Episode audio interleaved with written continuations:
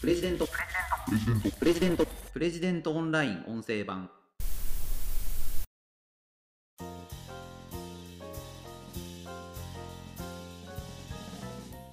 残念ながら正義は勝つというのは間違いです。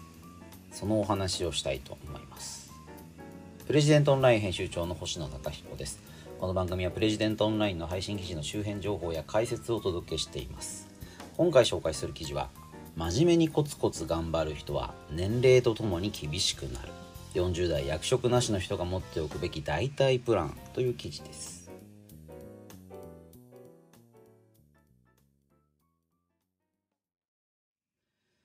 こちらの記事は経済評論家の勝間和代さんの新しい本「できないのはあなたのせいじゃない」あの商社プレジデント社から出てる本ですけれどもこちらの一部を抜粋して記事にしているものになります。うん真面目にコツコツ頑張る人は年齢とともに厳しくなる。うんまあ悲しい事実というふうに受け止める方が多いですかね、まあ、これあの正義は勝つは嘘であるってね最初ちょっと申し上げたんですけどまあそれにもちょっと近い話かなと思います。あの記事の冒頭でですね勝間さんが公正世界仮説という認知バイアスについて説明されています。公正世界仮説。まあこれ世の中の全てはフェアであると信じる心の癖であると勝間さん書かれてますね。正しいことをしていれば最後は必ず報われる。悪いことをしたら最後は必ず報いを受ける。というのはほぼファンタジーなのだと。まあ私が言い換えれば嘘なのだということなんですまあこれあのー、まあちょっと考えれば当たり前っちゃ当たり前なんですよね。現実世界はそういう風にはなってない。あの万有引力の法則とか質量保存の法則とかあのこの世界には、動かせない断りっていうのはいくつかありますけどもその中で世界が公正でなければいけないという世の中の断りってのは存在しないんですよね。正義が勝つ悪は滅びるあのそうなってほしいと私たちは願っていますけれども世界は必ずしもそうだとは限りません。あの優しくて面白くていろんな人の助けになる人が突然事故で亡くなってしまうそんなことはたくさんありますよね他方で誰からも憎まれていて場合によっては人を殺めていたりする人が長らく病気もしないで長生きする。そんなこともたくさんあることです。うーん、まあ、そうなってほしいといくら我々が思っても現実世界は公正ではありません。でそのことを踏まえてあのビジネスキャリアというのも考えた方がいいでしょうというのが勝間和代さんの今回の記事ですね。つまり誰よりも真面目に働いていれば評価されるという考えは必ずしも正解ではないのですということなんですね。悲しいことにあの企業とか評価者上司という人たちは真面目さというのはあまり評価しない傾向があります。これも当たり前ですよね。真面目であるということよりも結果を出しているか成果が出ているかそっちの方を評価するんですよね。でまああのそういう結果が出てる成果が出てるというのは、まあ、公平公正ではありますよね。数字については客観性がある。ただですねこう厄介なことに結果が出てるかというのを数字以外の部分で見ちゃうっていうこともあるんですよね。風間さんはこの記事の中で容姿の良い男女は出世しやすく所得も平均より高いという成形大学の研究があるよということを紹介されています。容姿の良い、まあ、ルックス、ルッキズムなんていうふうに最近ね言いますけどもただ見た目がいいというだけで得するということなんですよね。いや、あの、うーんって僕もなっちゃうんですけど、あの、まあ、これもね、有名な心理学の実験で、容姿のいい人と悪い人、それぞれ話している内容、どちらが信用できるかというのをテストしてみると、あの、まあ、見た目がいい、あの、目鼻立ちがはっきりしていて笑顔も魅力的でそういう人の方が信用できると答える人の割合が多いということなんですよね。まあ、容姿の良さってじゃあ客観的になあどういう評価なんだっていうのはね難しいところがありますけれども、まあ、ある程度多くの人の共通理解となっている美美しさというのは、まあ、現代社会ではあるのかなという気がします。ハリウッド俳優とかうーん、まあ、テレビドラマに出てくる人とか世の中の多くの人がこういったものは美しいこういった人は容姿が整っているというように了解するようなものは、まあ、そういう基準がまああるのかなと思いますね。いろんな世界社会によってそういう基準っていうのは、まあ、変わってきますけどもまあね世界的にヒットしてるコンテンツって今ありますから世界中の人類がまあこういう人はかっこいいよねと思う人はいると思いますね。でそういう人は仕事ができる結果を出している信頼できると思われやすいということなんですよね。いくら数字は公平公正だったとしてもその数字の意味を、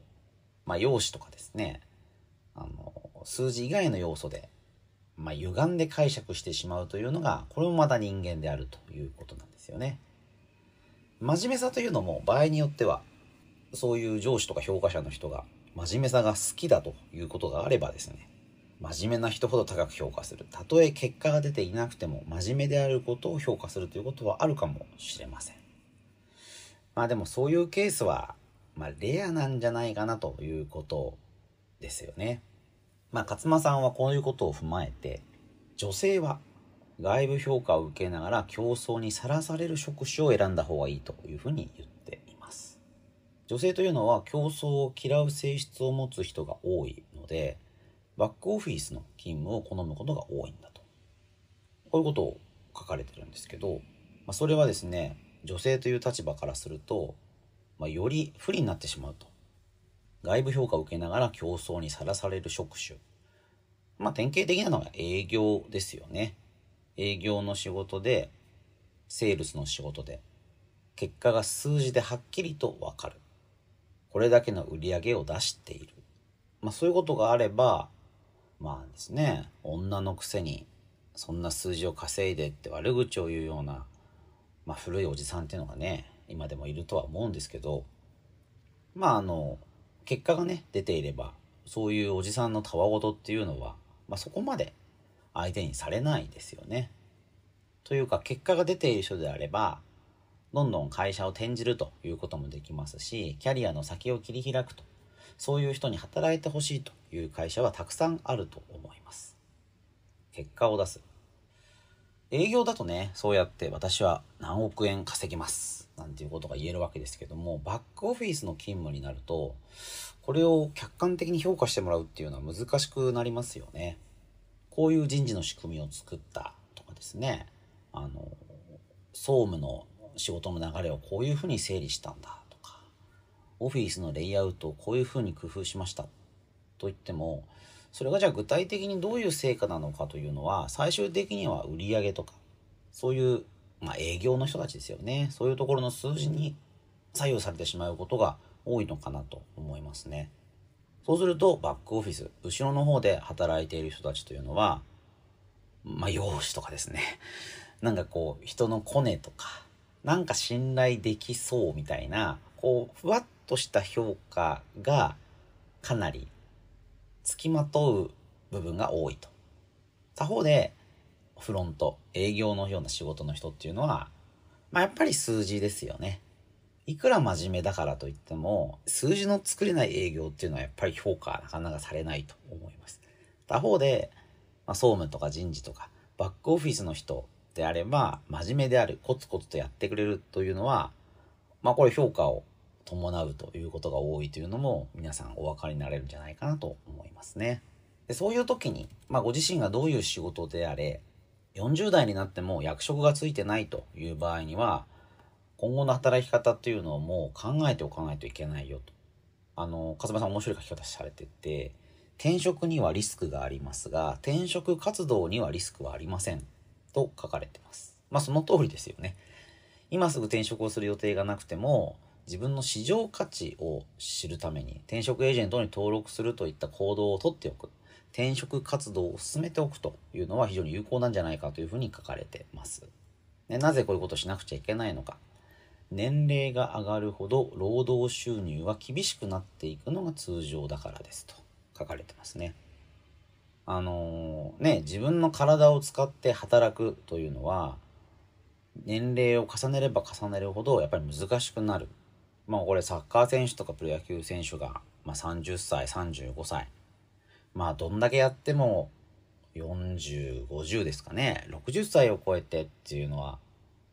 まあね、カズ選手とかそういう人が、あの、そういう前人未到の境地を目指してますけれども、基本的には難しいですよね。それだけ年齢が上がってくると体の無理を効かなくなってくる。要は若い人には勝てないということですよね。だからそうじゃない部分、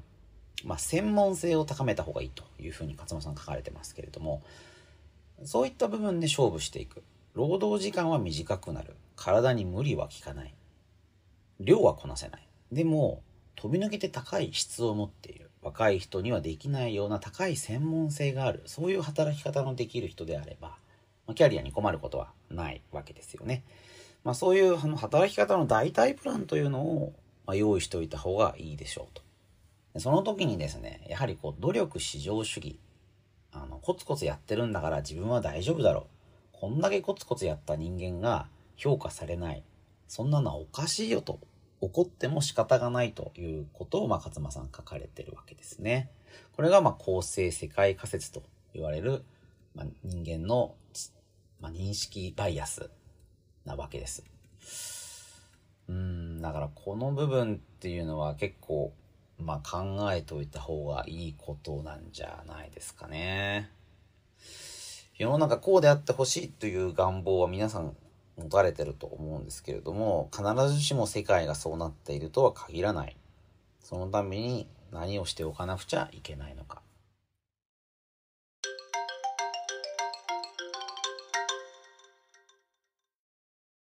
もう一つで、この記事の中で、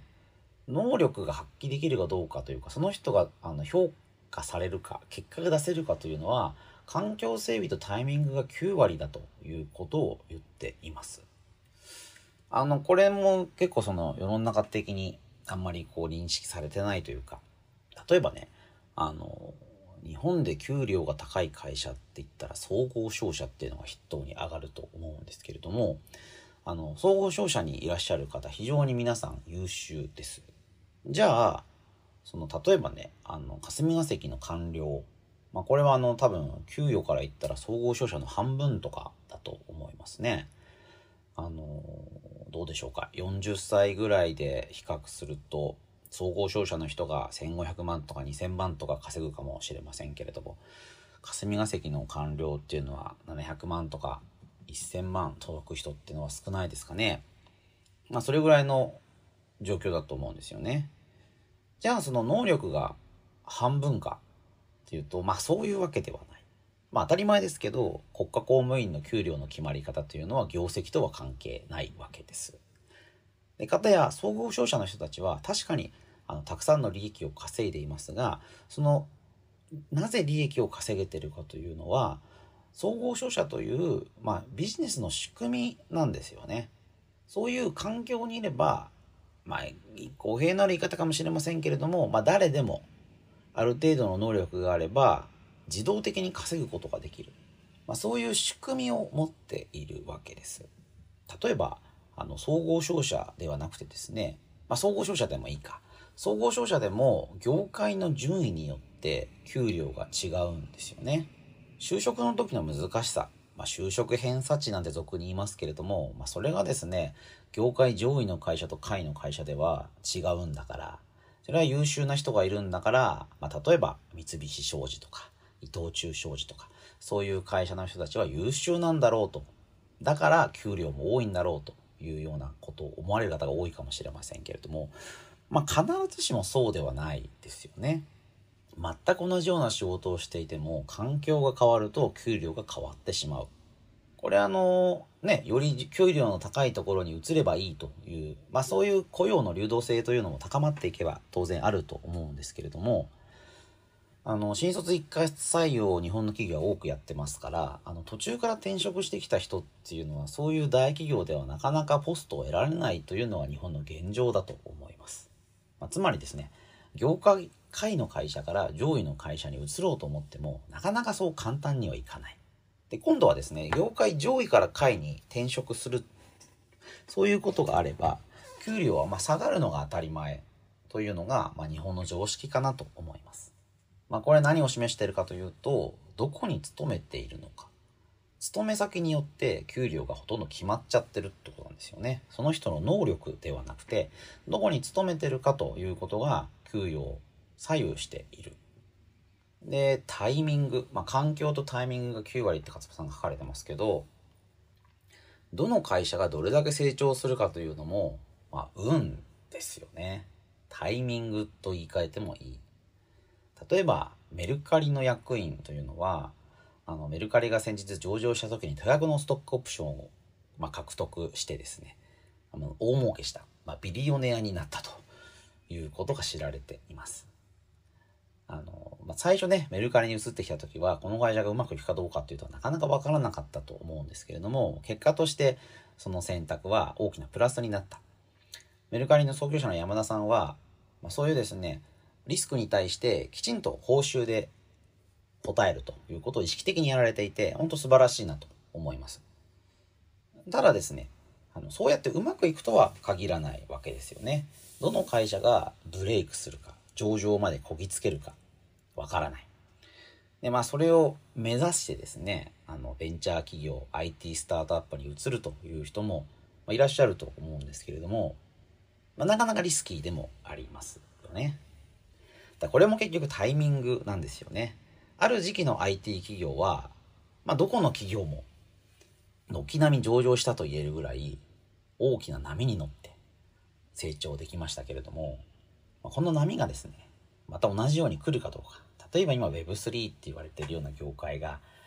そういったみんな大儲けできるような状況になるのかどうかっていうのは、これまたわからないところですよね。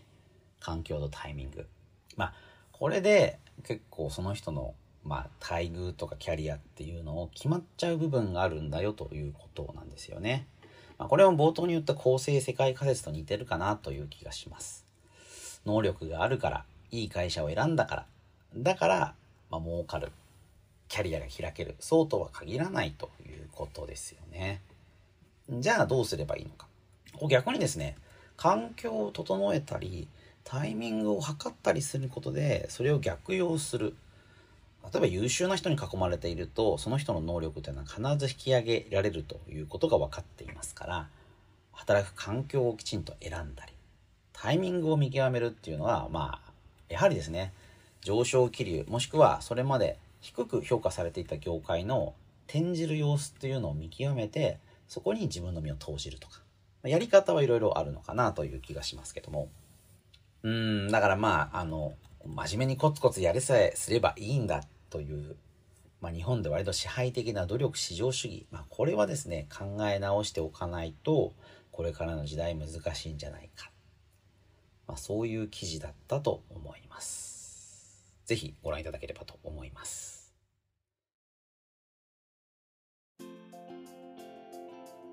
ということで今回は真面目にコツコツ頑張る人は年齢とともに厳しくなる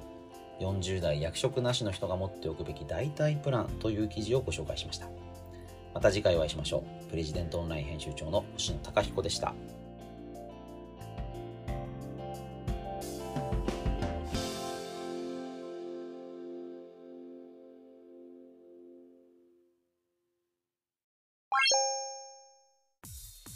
日経新聞朝刊の厳選ニュースを毎朝コンパクトに聞ける「聞く日経」仕事や生活のハック術を編集部が語り下ろす。ライフハッカー日本版。タイニーハックエクスプレス。イノベーションを生み出すヒントが見つかる。浜松町イノベーションカルチャーカフェ。情報スキルキャリアアップ。今より一つ上のステージに行くビジネスニュースが聞き放題。オーディオブック .jp